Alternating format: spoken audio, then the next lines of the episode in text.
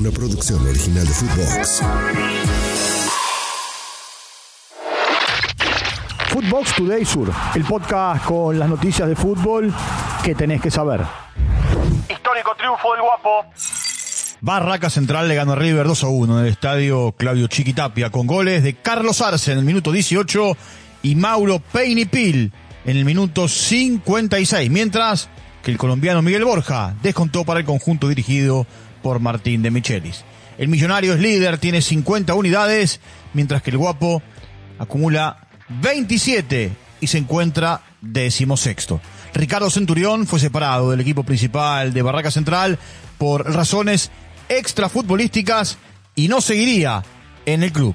Escuchemos al huevo Rondina.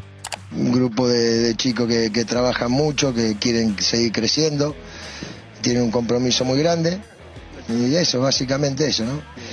De ser solidarios dentro del campo de juego, de llevar un plan de, de una idea adentro de la cancha cada partido que jugamos y, y bueno, ahí está gran parte de, de- de los resultados. También habló Martín de Michelis post partido y esto dijo. Conclusiones que hay que competir hasta el último partido. Eh, Lo vengo diciendo hace tiempo, que todavía no se ganó nada y a partir de ahora nosotros, por lo menos a nosotros como, como equipo, nos quedan 5 partidos, 15 puntos, de los cuales tenemos que sacar más que los rivales para lograr el objetivo. La T no pudo. Talleres y Godoy Cruz empataron 1 a 1 en el estadio Mario Alberto Kempes. El uruguayo Michael Santos abrió el marcador para los cordobeses en el minuto 14, mientras que Tomás Allende lo empató en el 83 para los mendocinos. El equipo de Javier Gandolfi es segundo a 9 puntos de River a falta de 5 jornadas para terminar la liga profesional. Godoy Cruz suma 33 puntos y se ubica noveno en la tabla de posiciones. Tiempo de escuchar al uruguayo Michael Santos. son cosas de, de partido, a veces la suerte está a nuestro favor y, y a veces está la de ellos y bueno, la primera entró y después las otras no, no quisieron entrar y, bueno, son, son partidos. Tenemos que ser regular y, y creo que estamos siendo regular. Tuvimos chance para, para poder liquidarlo, no, no pudimos, un poco de suerte, un poco de, de, no, de no meterla y bueno, eh, nos vamos con un sabor amargo que pudimos, pudimos hacer un poco, un poco más de gol. San Lorenzo no se baja de la pelea. El Ciclón le ganó 1 a 0 Rosario Central con gol de Malcolm Braida en el minuto 5 del segundo tiempo. El equipo dirigido por Rubén Darío Insúa quedó tercero a 9 puntos de River con quien se enfrentará el próximo sábado en el estadio Pedro Videgain. Rosario Central quedó sexto en la tabla con 35 puntos y en zona de Copa Sudamericana.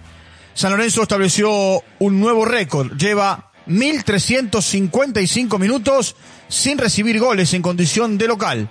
Del tema habló Augusto Batalla, lo escuchamos. La verdad que, que bueno, contento, contento por haber podido lograr esta marca tan importante, porque bueno, es el sostén de, muchos resultados que obtuvimos en nuestra cancha.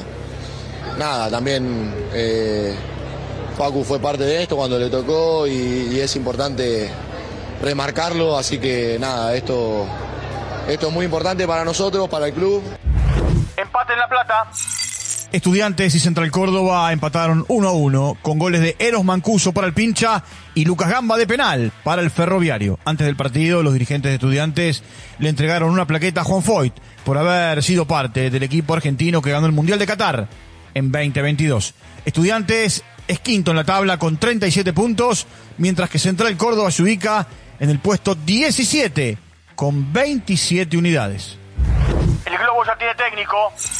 Diego Martínez es el nuevo entrenador de Huracán tras la salida de Sebastián Bataglia. Martínez asumirá el próximo lunes y llega acompañado de Cristian Bardaro, Gustavo Rodríguez y Adrián González como ayudantes de campo. Hará su presentación el próximo jueves cuando Huracán se enfrente a Atlético Tucumán a las 21.30 por la fecha 23 de la Liga Profesional. Footbox Today Sur. Una producción original de Footbox.